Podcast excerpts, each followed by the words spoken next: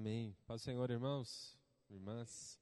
Vamos abrir as nossas Bíblias em Hebreus, capítulo 2, por gentileza. Obrigado, Silvia. Que Deus seja sempre louvado e adorado em nossas vidas. A gente vai continuar adorando a Ele agora, nesse tempo aqui de reflexão na palavra. Hebreus, capítulo 2. Eu quero ler a partir do versículo de número 5. Palavra de Deus na carta aos Hebreus, o capítulo 2, a partir do versículo 5. Diz assim o texto da palavra de Deus: Porque não foi aos anjos que Deus sujeitou o mundo vindouro de que falamos, mas em certo lugar alguém testemunhou dizendo: Que é o homem para que te lembres dele? Ou o filho do homem para que te interesses por ele? Tu o fizestes um pouco menor que os anjos e o coroaste de glória e honra. Todas as coisas lhe sujeitaste debaixo dos pés, e ao sujeitar-lhe todas as coisas, nada deixou que não lhe fosse sujeito. Contudo, agora ainda não vemos todas as coisas sujeitas a ele. Vemos, porém, Jesus, que foi feito um pouco menor que os anjos, coroado de glória e honra, coroado de glória e honra por causa do sofrimento da morte, para que pela graça de Deus sofresse a morte em favor de todos. Amém? Até aqui, vamos pedir que Deus nos fale pela Sua palavra. Nosso Deus e nosso Pai, no nome de Jesus. Os cânticos e louvores foram e são para a Tua glória e para Teu louvor, porque nós estamos aqui para celebrar o Teu nome, para engrandecê-lo e agradecer quem Tu és e o que fizestes por nós. A Tua palavra é viva e eficaz, fala ao nosso coração por meio dela. É a nossa oração e aquilo que o Senhor deseja que possamos ouvir hoje assim em nosso coração. É a nossa súplica a Ti, no nome de Jesus. Amém e amém. Amém. Pode tomar o seu assento, deixar, por gentileza, a sua Bíblia aberta nesse texto que nós acabamos de ler. Nós estamos nessa jornada ah, percorrendo aqui a carta aos Hebreus e a gente chega hoje então ao capítulo 2 a partir aqui do versículo 5, a gente vai até o último versículo, versículo de número 18. E se você se lembra do que o autor disse anteriormente no primeiro capítulo, basicamente ele tratou sobre a superioridade de Jesus.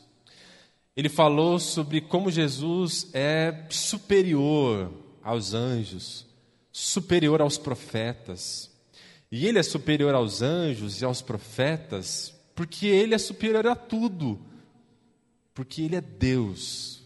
Hebreus capítulo 1, versículo 3 diz que Jesus, ele é o esplendor da glória do Pai.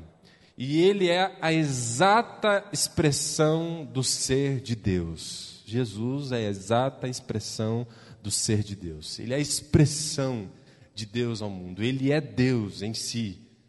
O ser divino está nele. Ele é divino, ele é Deus, por isso superior a tudo e a todos.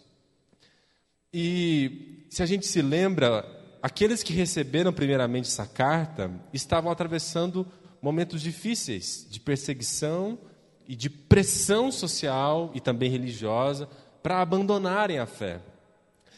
E quem sabe eles estivessem pensando assim: puxa, para Jesus foi fácil suportar todo o sofrimento que ele suportou, enfrentar toda a adversidade que ele teve que lidar, talvez para Jesus tenha sido fácil ser perseguido, odiado, ter enfrentado toda a dor que ele enfrentou, toda a oposição que ele teve que passar. Ele, afinal, como o autor nos disse aqui, ele é a expressão exata de Deus, ele é superior aos anjos. Jesus é divino, ele é o Filho eterno de Deus.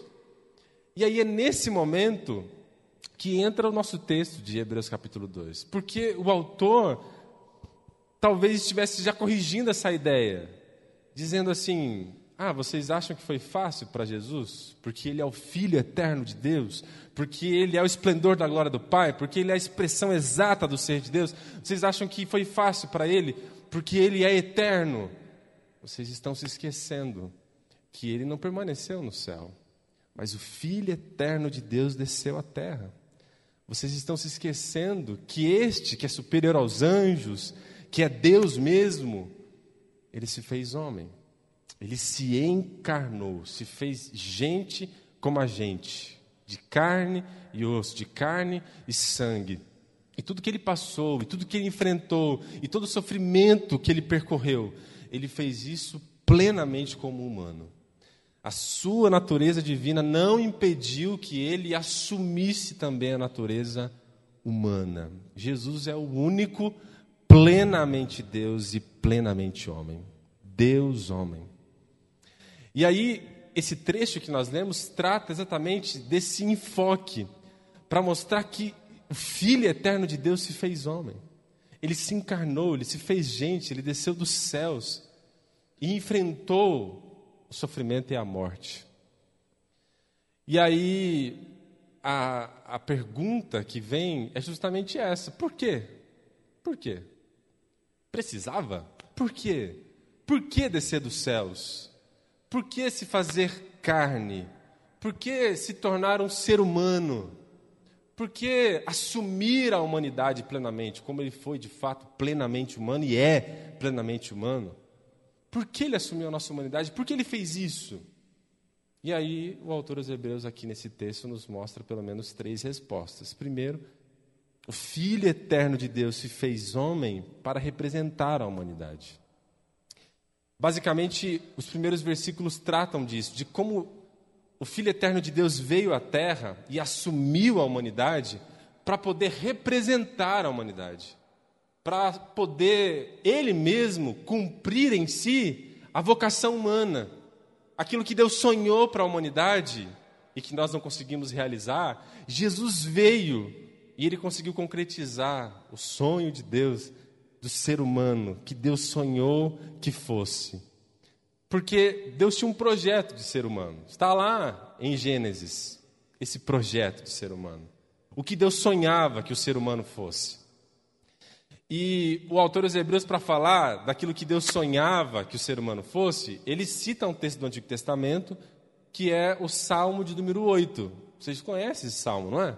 O Salmo de número 8, que diz: que é o homem para que te lembre deles? Ou o filho do homem para que o visites? Mas um pouco menor ah, do que os anjos, o Senhor o fizestes, e o coroastes de, de honra e de glória, e tudo colocaste debaixo né, de seu governo e de sua autoridade. O Salmo 8 é o salmo em que pensa sobre o plano de Deus para a humanidade. Como Deus sonhava que o ser humano fosse. O ser humano foi criado como honra e como coroa da criação. Gênesis 1, 29 diz que Deus o colocou na terra para que pudesse governar a terra como rei, no sentido positivo, né? de fazer a vontade de Deus estabelecida aqui na terra, mas a gente sabe que esse projeto foi por água abaixo, porque Gênesis 3 diz que o ser humano não cumpriu essa vocação. O ser humano se rebelou contra o seu Criador. E ao rebelar-se contra o seu Criador, ele fraturou a relação entre o homem e Deus, entre o ser humano e os demais seres humanos, e também fraturou a relação entre o ser humano e o mundo ao seu redor, a natureza. Essa fratura nessas relações. O ser humano distante de Deus, o ser humano em conflito uns com os outros e o ser humano em conflito com a terra, com a natureza e com o mundo. É isso que a Bíblia chama de queda. E esse é o retrato do nosso mundo hoje, um mundo ao quebrado, um mundo fraturado, em que a humanidade está longe de representar ou de corresponder aquilo que Deus gostaria que ela fosse. Esse ser humano que Deus queria, que desejava, que sonhava que o ser humano fosse. Esse projeto foi por água abaixo. Mas esse projeto ficou perdido para sempre? Não, porque o texto de Hebreus está dizendo que o Filho eterno de Deus desceu para cumprir esse plano, esse projeto, essa vocação humana. o Filho eterno de Deus disse: Eu vou ser plenamente homem, plenamente ser humano, para ser aquilo que vocês não foram. Eu vou ser aquilo que vocês não foram. Eu vou acertar onde vocês erraram. Eu vou obedecer ao Pai onde vocês desobedeceram. Eu vou permanecer no caminho onde vocês se afastaram. E aí então Deus envia seu filho, como diz o texto, e o filho vem à terra e se faz homem. E ele assume a vocação humana e ele se torna o ser humano ideal. Aquilo que Deus sempre sonhou que o ser humano, sua criatura fosse. E Jesus é esse homem ideal, esse ser humano ideal, diz o texto. Onde nós fracassamos, ele triunfou. Onde nós tropeçamos, ele permaneceu firme. Onde nós desobedecemos, ele foi obediente. E onde nós nos rebelamos, ele foi fiel. E ele se tornou e é aquilo que um dia nós seremos. É disso que o texto está tratando. E aí o autor dos Hebreus pega esse Salmo 8, que fala desse ser humano ideal, que nós não conseguimos ser, e aplica a Jesus. Por isso que o versículo de número, é, se você prestou atenção, no versículo de número 8, no finalzinho, diz assim: Contudo, agora ainda não vemos todas as coisas sujeitas a eles, aos seres humanos. Deus deu o governo, o domínio a, aos seres humanos, mas eles fracassaram. E as coisas não estão sujeitas, não estão governadas de acordo com a vontade de Deus nesse mundo. Você olha para esse mundo e parece um trem desgovernado. Parece que saiu fora da rota há tanta injustiça, tanta opressão, tanta morte, há tanto ódio, há tanto rancor. As coisas não são como deveriam ser. É isso que nós enxergamos, diz o texto. Ainda nós não vemos as coisas como deveriam ser. Mas aí o autor diz no versículo 9: Mas vemos, porém, Jesus. Vemos, porém, Jesus. Vemos o homem, o ser humano. Vemos ele que foi feito um pouco menor do que os anjos ao assumir a natureza humana. Vemos ele, nós enxergamos ele coroado de glória e de honra por causa de todo o sofrimento que ele passou. Ou seja, o autor dos Hebreus lê o Salmo 8 a partir de Jesus agora. É basicamente isso que ele está fazendo, lendo o Salmo 8, que fala do ser humano ideal, e aplicando a Jesus. Então ele diz: Olha, aqui é o homem para que te lembres, ou o filho do homem para que você o visite, mas um pouco menor do que os anjos o fizeste. Jesus se fez menor do que os anjos. Quando? Quando ele assumiu a condição humana. Sendo Deus, assumiu uma condição inferior, a, a condição de criatura. Ele se fez homem, um pouco menor do que os anjos. Mas nós o vemos coroado de glória e de honra. Quando? Quando após a sua morte e a sua ressurreição, ele sobe aos céus e é glorificado e exaltado nos céus. E diz o texto então, e nós vemos que tudo foi sujeito a ele, porque de fato, disse Jesus, quando ele é ressuscitado, todas as coisas o Pai me deu. Eu tenho todo o poder no céu e na terra. Tudo foi submetido a mim. E agora nós estamos nesse estágio em que tudo está sendo submetido ao controle de Jesus até que finalmente chegue o dia em que de fato plenamente tudo esteja de acordo com a sua vontade e o seu reino se estabeleça nesse mundo plenamente. Nesse dia, finalmente, nós seremos aquilo que Deus tanto sonhou para a gente. Porque diz o apóstolo João né, que um dia nós o veremos. E como ele é, nós, nós seremos também. Então, esse ser humano ideal que é Jesus, ele é a nossa meta, ele é quem um dia deveremos nos tornar. E já estamos agora no processo de sermos. E é interessante isso porque Basicamente, significa dizer que quando a gente olha para a gente e vê em nós aquilo que não deveria estar em nós, ou quando olhamos para nós e percebemos que somos aquilo que não deveríamos ser, o autor diz: olhe para Jesus, e aí você vai ver aquele que você deve se tornar, e aquele em quem você está se tornando.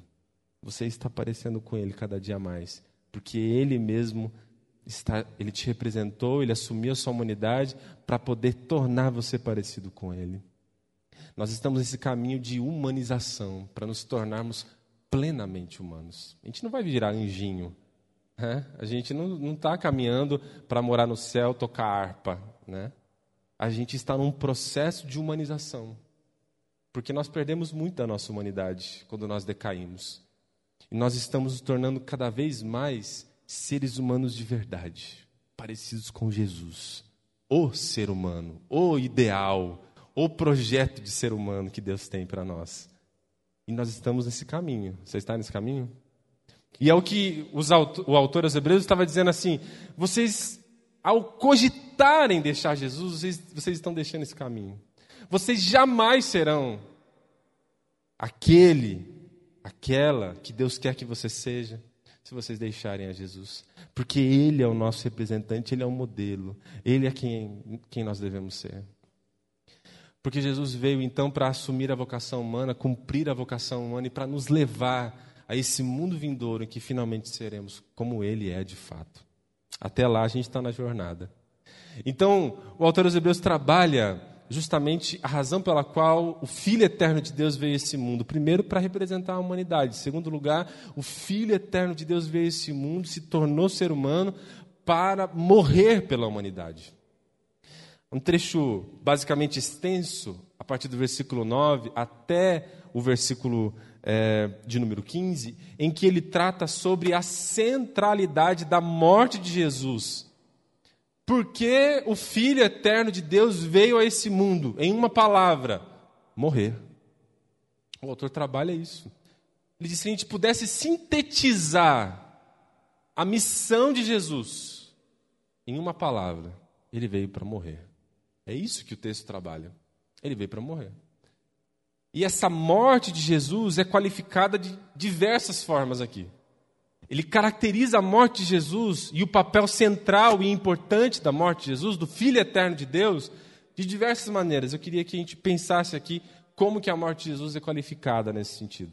Por que ele veio? Veio para morrer. Por que a morte é tão importante? Por que ele precisou morrer? Versículo 9 algumas respostas do versículo 9. Primeiro, por que a morte de Jesus ela é tão importante? Primeiro, porque a morte de Jesus, diferente da nossa, ainda nesse estado, é uma morte temporária. Ou seja, a morte de Jesus, diferente de qualquer outro ser humano, foi uma experiência temporária. Versículo 9 diz: Nós vemos Jesus, que foi feito um pouco menor que os anjos, coroado de glória e honra, por causa do sofrimento da morte para que, pela graça de Deus, sofresse a morte em favor de nós. A morte de Jesus é uma experiência sofrida no passado. A morte para o ser humano é sempre algo remediável. Para o ser humano, a morte é sempre o ponto final da história. Jesus vem, Filho eterno de Deus se faz homem, e ele também morre mas ele muda a história para sempre. Porque a morte dele não é o ponto final da história. Porque a morte dele não é definitiva. A morte dele é temporária. A morte não pôde detê-lo, diz a Escritura. A morte não foi capaz de segurá-lo. E no terceiro dia ele rompeu os seus grilhões. Ele voltou à vida. Ele ressuscitou. E ele está vivo. Ele veio a este mundo e ele morreu para experimentar a morte e, pela morte, vencer a própria morte. A morte de Jesus ela é temporária. É uma experiência sofrida no passado. Aqueles que ressuscitaram no Antigo Testamento, também no Novo Testamento, ressuscitaram e morreram de novo, não é? Lázaro morreu de novo? Claro, né? Jesus ressuscitou Lázaro, você não vai encontrar ele por aí andando, né? E depois ele morreu de novo. Né? Todos os santos que experimentaram a ressurreição morreram novamente. Por isso que a Bíblia diz que Jesus é a primícia dos que dormem, ele é o primeiro que levantou da morte para todo sempre. Então, a morte de Jesus foi central porque a morte dele foi a primeira temporária.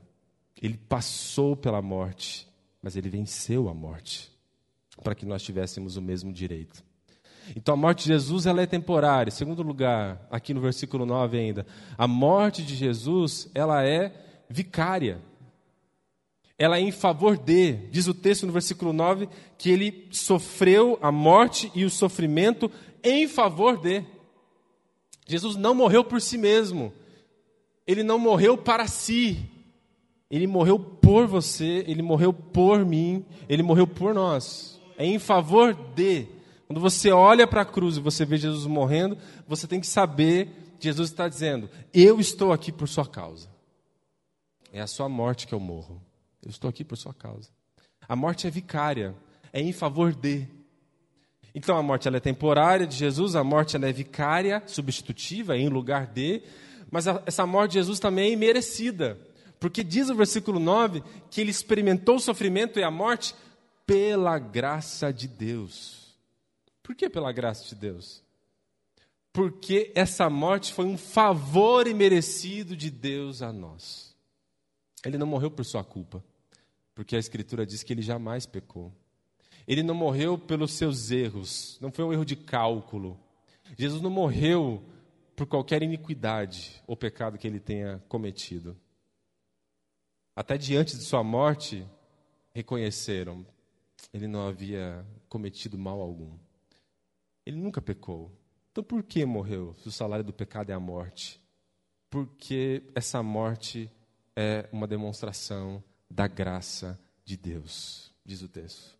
Ele morreu pela graça de Deus, como um favor de Deus para todos nós. Na cruz, não somente é a nossa morte que ele morre, mas é a nossa culpa que ele carrega. Ele não tinha culpa própria para levar sobre si, mas ele levou a sua e a minha culpa sobre si no Calvário. E ele fez isso pela graça. É um favor imerecido de Deus. Por que ele está ali? Pela graça. E a graça custa tudo. Custa tudo para quem dá. E não cobra nada de quem é oferecido. É isso que é graça. Custa tudo para aquele que dá. Custou a vida. Ele morreu. E para aquele a quem é oferecida a graça? Custa alguma coisa? Nada, é graça, é favor imerecido. Você pode fazer alguma coisa para comprar, para merecer? Não.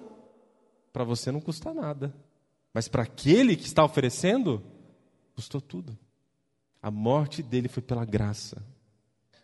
Por isso a morte ela é tão central. E o Filho eterno de Deus desceu dos céus e se tornou homem e morreu. Uma morte temporária, uma morte vicária, uma morte que foi uma expressão da graça de Deus. E também, uma outra verdade, ainda no versículo 9, é que essa morte não somente é uma expressão da graça de Deus, mas é uma morte irrestrita. É uma morte ah, cujo objeto dessa morte é amplo. Diz o texto que a morte foi em favor de todos Todos. Todos. Jesus morreu por todos. João 3,16 diz que Deus amou o mundo e enviou o seu Filho para morrer por todos, por toda a humanidade, pelo mundo inteiro. 1 Timóteo capítulo 2 diz que, que Deus deseja que todos sejam salvos e que cheguem ao conhecimento da verdade. E que Jesus veio e ele morreu por todos. 1 Timóteo capítulo 2. Por todos. Hebreus chega a ser tão escandaloso dizer que Jesus morreu por todos, capítulo 6, quando fala da apostasia, ele diz, inclusive por aqueles que o rejeitam. Ele morreu. Tanto morreu por aqueles que o rejeitam, que se você o rejeitar, é como se você estivesse crucificando de novo, submetendo ele a, um, a mesma experiência de morte, de sofrimento e sacrifício que uma vez ele experimentou por você. Ele morreu até por aqueles que o rejeitam. A morte de Jesus é irrestrita, é por todos. Por aqueles nossos familiares que ainda estão distantes de Jesus, pelas pessoas que trabalham com a gente, as pessoas que, com, com as quais a gente pega o metrô, aquele que dá a fechada na gente no trânsito. Jesus morreu por eles também. Jesus os ama. É difícil lembrar disso, né? Jesus os ama. Jesus quer salvá-los. Jesus derramou o sangue dele por eles. A morte de Jesus foi por todos. Você olha para as pessoas ali fora, objeto do amor de Deus, objeto do amor de Deus, objeto do amor de Deus. Aquele que pisou no seu calo, objeto do amor de Deus. Aquele que puxou seu, seu, seu tapete lá na empresa, objeto do amor de Deus. Cristo morreu por eles. É esse amor que revolucionou o mundo. Como diz um, um historiador, quando o nosso mundo se tornou cristão, ele diz qual foi o grande diferencial do cristianismo? Muitas religiões haviam no mundo pagão do primeiro século. Muitas. Porque o cristianismo venceu Roma. E ele diz uma palavra: amor. Só isso. A única religião que de fato fala de um amor tão escandaloso como esse é o cristianismo, em que vê um Cristo morrendo por aqueles que estão dando cusparada nele, em que enxergam um Cristo que está na morte dizendo: Pai, perdoa-lhes, em que enxergam um Cristo que está ali para salvar o criminoso ao lado, mas também os soldados que estão ali. E também aqueles que estão lançando pragas sobre ele. Porque a morte de Cristo foi por todos. É esse o amor escandaloso. Por que ele veio dos céus? Por que ele se fez homem? Para salvar, para morrer por todo homem, diz o texto.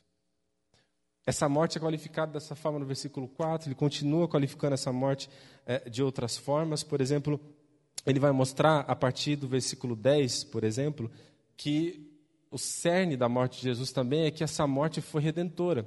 Diz o versículo 10: Porque era preciso que aquele para quem são todas as coisas e por meio de quem tu desiste, ao trazer muitos filhos à glória, aperfeiçoasse por meio do sofrimento o autor da salvação deles, o autor da salvação deles. Então, a ideia aí, né, de que Jesus veio para trazer os filhos de Deus à glória de Deus. Por que trazê-los até a glória de Deus? Porque nós estávamos distantes da glória de Deus, diz Romanos capítulo 3, versículo 23. Todos pecaram e destituídos estão da glória de Deus. Nós nos rebelamos contra Deus, nós nos afastamos de Deus. Não somente nos afastamos de Deus, não somente pegamos o caminho contrário a Deus, mas nós dinamitamos a ponte. É mais ou menos isso que nós fizemos. Nós nos afastamos de Deus e queimamos a ponte. Não tem como voltar mais. E o retrato que a Bíblia trata, ou traz, ou perfaz o ser humano, é desse ser humano que está distante de Deus agora, queimou as velhas pontes que, que levavam até a Deus, e ele está longe da glória de Deus. E aí vem o Filho de Deus para reconstruir essa ponte para pegar aqueles que estavam na escuridão, longe da glória de Deus, e levá-los até a glória de Deus, como o autor da salvação deles. A palavra autor da salvação, a, a palavra seria melhor traduzida como.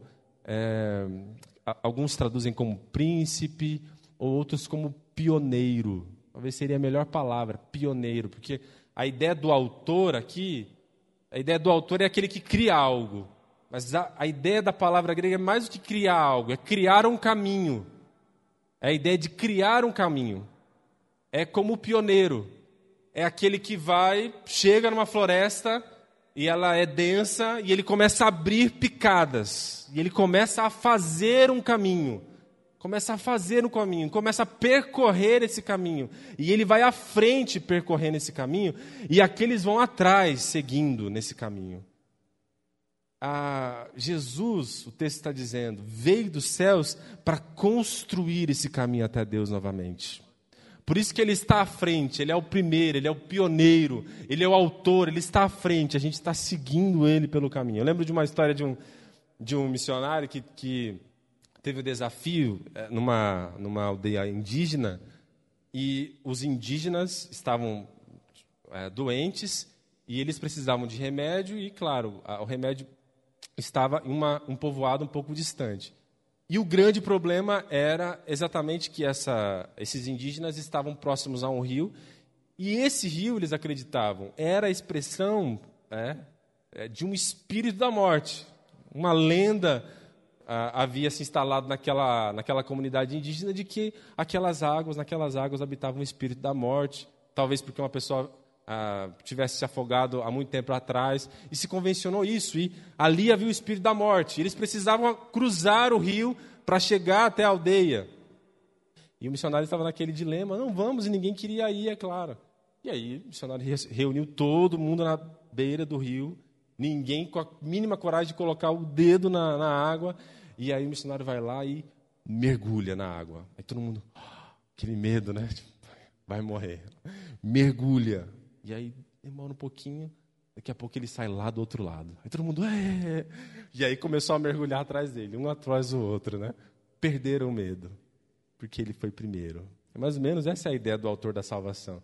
Jesus veio nesse mundo e mergulhou de morte, de sofrimento e de pecados. Não vai dar certo, ele vai cair, ele vai ceder à tentação. E ele sai do outro lado. E aí a gente começa a mergulhar atrás e começa a seguir ele, e ele vai levar a gente até o Pai, até a glória. Essa é a ideia. É o autor da salvação. Ele conquistou, ele percorreu já esse caminho. Ele desceu do trono, veio para esse mundo e voltou ao trono da glória. E a gente vai também um dia voltar para os braços do Pai de modo pleno, integral, porque Jesus já percorreu esse caminho. É um caminho certo. Ele já colocou a sinalização, está tudo certo, pode seguir. É essa a ideia do autor da salvação aqui, porque a morte de Jesus foi redentora. Ele morreu para nos redimir. Ele já abriu o caminho, ele já fez o caminho. A gente só vai agora andar por esse caminho que ele já construiu. Então a morte de Jesus ela é vicária, ela é restrita, ela é expressão da graça, ela é uma obra redentora. E claro, é uma obra identificatória, ou seja, Jesus veio, sofreu como nós sofremos, morreu como nós morremos, para se identificar com a gente. Se identifica tanto com a gente que diz o versículo 11: Pois todos vêm de um só, do Pai tanto que santifica, que é Jesus, como santificados, nós que somos santificados. Por essa razão, ele não se envergonha de chamá-los de irmãos. Olha só, Jesus se identifica tanto com a gente, assumiu a nossa humanidade para nos chamar de irmãos. A ideia aqui é do irmão mais velho. Jesus, ele, ele assume a nossa humanidade, é como se fosse nosso irmão mais velho agora. E ele não se envergonha de chamar os nossos, de nossos irmãos, chamar a gente de irmão. Porque talvez aqui o autor estivesse dando uma cutucadinha naqueles que estavam cogitando em abandonar Jesus, dizendo: vocês estão com vergonha de Jesus, vocês estão querendo rejeitá-lo, abandoná-lo. Ele nunca se envergonhou de vocês, ele assumiu a humanidade, ele, ele chama vocês de irmãos, ele é nosso irmão mais velho. Vocês estão querendo rejeitar aquele que não rejeitou vocês, vocês estão se envergonhando daquele que não se envergonha de chamar vocês de irmãos. É mais ou menos essa a ideia. Jesus se identificou plenamente com a gente, plenamente. Talvez se envergonhar, porque diz que a gente é, precisa ser santificado, ou seja, está implícito aqui que nós somos pecadores. Sinceramente, Jesus teria todo motivo do mundo para se envergonhar de mim. Ele teria todo motivo do mundo para se envergonhar de você. Mas diz o texto que ele não se envergonha. Ele não se envergonha. Ele vê esse mundo e ele é nosso irmão mais velho, de uma família grande. Nós temos Deus, nosso Pai, e ele é nosso irmão mais velho. Os versículos aqui 12 e 13 citam textos do Antigo Testamento, depois você pode ler, que tratam dessa identificação de Jesus. Né? O Salmo 22 é repetido aqui no versículo 12. Salmo 22 é um salmo messiânico, né? Anunciarei teu, no, teu nome aos meus irmãos e cantarei louvores a ti no meio da congregação. Jesus dizendo isso usando o Salmo 22. E o versículo 13 diz: Porém nele a minha confiança. Jesus dizendo: E ainda, aqui estou e os filhos que Deus me deu. Duas citações, segundo Samuel capítulo 22, versículo 3 e Isaías capítulo 8, versículo 17, versículo 18. São textos que mostram Jesus respondendo ao Pai, dizendo: Pai, o Senhor me enviou aqui para que eu pudesse me identificar com meus irmãos. Aqui eu estou com eles, celebrando a Ti. E por que Jesus está celebrando ao Pai nesses versículos aqui? O Salmo 22 é a chave para entender isso. Depois você pode ler. O Salmo 22 é aquele salmo messiânico que parece uma descrição da morte de Jesus. Imagina só esse Salmo 22, é o salmo que, em que o salmista diz assim: Senhor, por que, que todos se levantam contra mim? Senhor, por que, que as minhas mãos e os meus pés estão sendo transpassados? Vocês se lembram que depois esse salmo é aplicado a Jesus, quando Jesus é traspassado? Ele diz: Por que, que eu estou sendo traído? Por que, que eu fui, se levantou contra mim aquele que estava do meu lado? Toda a descrição a, da morte de Jesus parece ser antecipada no Salmo 22, por isso que é um salmo messiânico. Só que depois de descrever toda a dor do Messias, a partir do versículo 9, o Messias começa a louvar e dizendo: Mas o Senhor ouvirá meu clamor, e eu cantarei com os meus irmãos na congregação.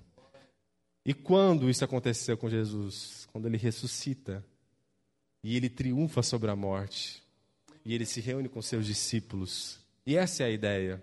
Ou seja, o autor encontra e coloca na boca de Jesus esses salmos do Antigo Testamento que mostra Jesus exaltado e glorificado, junto com aqueles que foram comprados pelo seu sangue. O retrato mais belo disso depois você vai ver no Apocalipse, né? Quando está todo mundo com o cordeiro, glorificando o cordeiro nos céus. Né? Mas aqui já está um retrato dessa plena identificação de Jesus. Mas a morte de Jesus não foi apenas identificatória, mas a morte de Jesus foi também libertadora.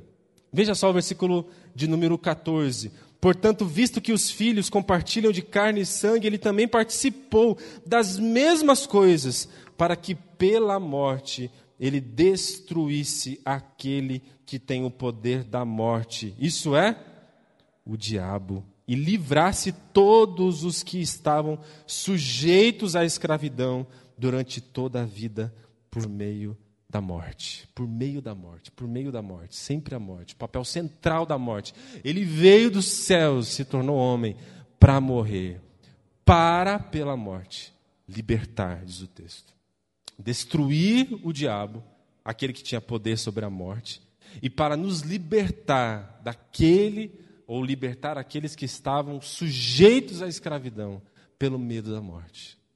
A morte de Jesus ela é libertadora, ela destrói o diabo. Jesus triunfa sobre o diabo na cruz. Amém? Ele triunfa sobre Satanás. E por que, que o diabo tem esse poder sobre a morte? Que, que o diabo tem esse poder sobre a morte, conforme o texto diz? O versículo 15 diz que aqueles que estão sem Cristo, nós estávamos sem Cristo anteriormente, nós vivíamos escravos do medo da morte. Então, o versículo 15 parece que explica como que o diabo, no versículo 4, 14, tem esse poder sobre a morte, ou seja, esse medo da morte. Diz o Hebreus aqui, no capítulo 9, depois, um pouco para frente, quando ele fala da morte, ele diz assim: ao homem, ao ser humano, está ordenado morrer uma só vez, vindo depois disso juízo. A ideia do medo da morte é a expectativa de um juízo. O medo da morte é o medo de que após a morte haverá um acerto de contas. Você pode ver até pessoas não cristãs, quando chega próximo da morte, elas querem acertar a vida, não querem? Elas querem acertar a vida. Tem gente que quer pedir perdão, nem é cristão, nem acredita na, na eternidade, mas quer pedir perdão, quer acertar as contas. Tudo que não fez ah, anteriormente parece que quer fazer. O Jô Soares morreu recentemente e eu vi uma, uma entrevista em que ele falava assim: Não, não tenho medo da morte, nada. E aí o, o apresentador fala assim: Jô, se você. Assim, você vai morrer e se Deus chegasse para você e falasse assim: é, E aí, o que, que você fez? Como é que foi? E aí o, o Jô Soares responde assim: Não, nesse caso eu só gostaria de não ter feito mal. Né? Eu só gostaria de não ter feito mal para ninguém. De onde vem essa consciência? Essa consciência de que parece que a morte uma expectativa de juízo, de que você vai ter que prestar contas a, uma, a um ser superior. E você não gostaria de fazer o mal. Mesmo que seja por garantia, né? Eu não acredito muito na eternidade, não, mas é bom não ter feito mal, porque aí, pelo menos, né, estou garantido. De onde vem essa expectativa? Diz o texto, é o medo da morte, mas é o medo de que depois da morte haja o juízo, haja um acerto de contas. E aí eu não gostaria de estar em dívida. Mas a verdade é que sem Cristo todos estamos em dívida. E Satanás se utiliza desse medo da morte, porque o principal papel dele é ser acusador. Ele é o acusador. Ele é aquele que diz que você não é bom o suficiente, você não fez o bem o suficiente, você não foi quem você deveria ter sido, você não fez o que você deveria ter feito. Olha quem é você, olha quem é de fato você. E aqueles que têm Cristo e entendem isso, dizem para Ele: Eu sei quem eu sou. Eu sei o que eu fiz. Eu sei que eu ainda não sou plenamente quem eu deveria ser, mas eu sei que Cristo fez por mim. Eu sei que Ele foi o que eu não deveria ter sido, que Ele fez o que eu não consegui fazer. Eu sei que Ele morreu por mim na cruz para me libertar das suas garras e do medo do juízo eterno. Então agora não tenho medo da morte, porque eu não tenho medo do juízo. Porque o que segue da morte, para o crente, não é a condenação, mas é a redenção eterna. A morte para a gente é só um piscar de olhos para o dia em que nós encontraremos nosso Redentor. É isso. Quebrou a morte, o poder da morte. Quebrou o poder de Satanás. O diabo não tem mais poder sobre você. Não pode te acusar, porque você foi salvo e liberto por Cristo Jesus. Então a morte de Jesus tem esse papel central. Ela é vicária, ela é libertadora, redentora e restrita e todas essas verdades que nós vimos aqui.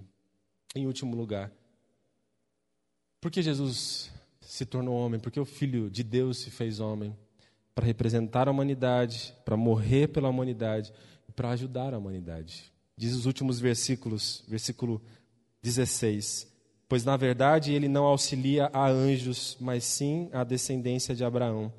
Por essa razão era necessário que tudo se tornasse semelhante a seus irmãos, para que viesse a ser um sumo sacerdote misericordioso e fiel nas coisas que dizem respeito a Deus, a fim de fazer propiciação pelos pecados do povo. Porque naquilo que ele mesmo sofreu ao ser tentado, ele pode socorrer os que estão sendo também tentados. Ele veio, ele veio para ajudar a humanidade.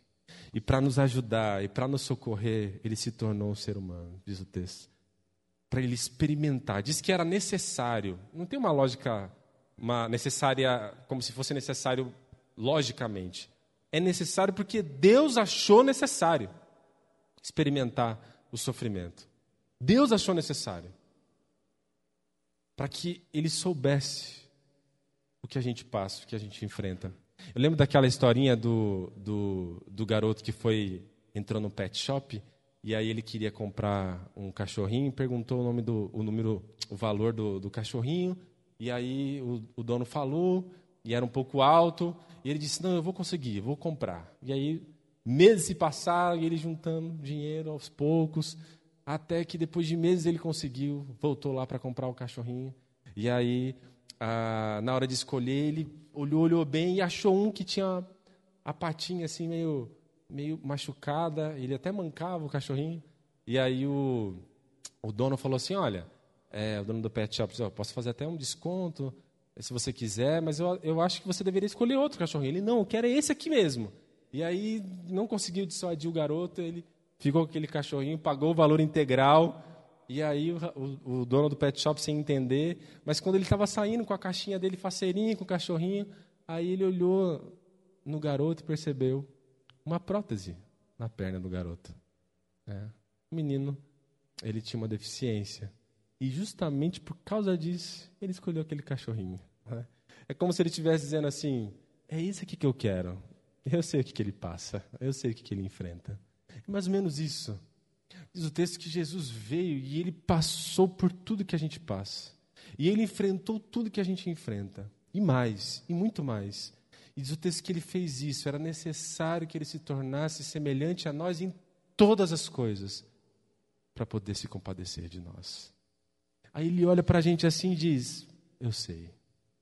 Ele diz: Senhor, não sabe. Ele diz: Eu sei. Eu sei. Traído? Eu sei é, rejeitado? Eu sei. Seu corpo está doendo aí? Eu sei. Sei o que é isso. Está dormindo pouco? Eu sei o que é isso. Você não tem onde reclinar a cabeça, não tem uma casa para chamar de sua? Eu sei o que é isso. Está passando dificuldades? Sei o que é isso. Fui pobre, morei em Nazaré, na favela da Palestina. Eu sei o que é isso. Qualquer coisa que a gente diga, o senhor não sabe, ele diz. Eu sei, eu sei está sofrendo tentação para deixar a vontade de Deus, para deixar o caminho certo, também fui tentado. Eu sofri e fui tentado, mas eu venci. Eu venci. Eu sei o que você está passando.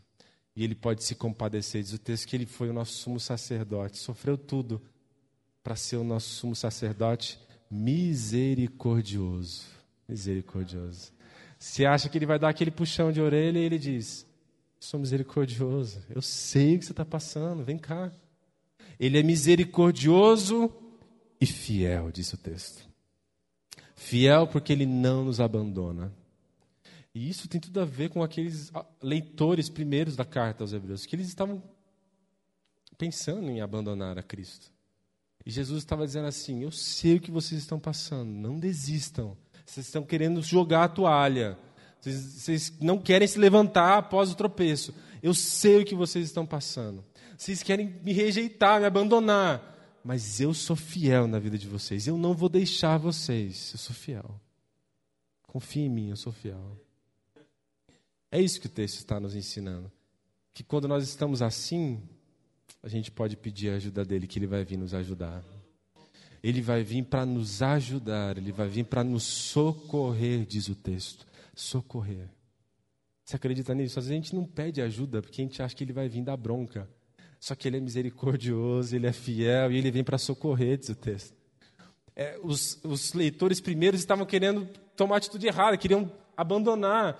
E o autor está dizendo: vocês não estão entendendo. Está difícil, não é hora de deixar, é hora de pedir socorro. E ele vai vir ajudar vocês. Porque ele veio dos céus. Ele veio do céu, se tornou homem para representar a gente, para morrer por nós e para ajudar a gente. Vamos ficar em pé? Quando nós lemos então a palavra de Deus aqui, esse texto ele é um apelo à nossa consciência, um apelo à nossa consciência como dizendo assim: você cogita mesmo deixar aquele que nunca te deixou? Você cogita ah, se envergonhar daquele que não se envergonhou de você? Daquele que morreu por você? Daquele que ama você? Daquele que está disposto a ajudar você? Daquele que é misericordioso e fiel, pronto para te socorrer nas horas mais difíceis? Você pensa nisso mesmo? E quando esse apelo vem à nossa consciência, não é um apelo para nos envergonhar.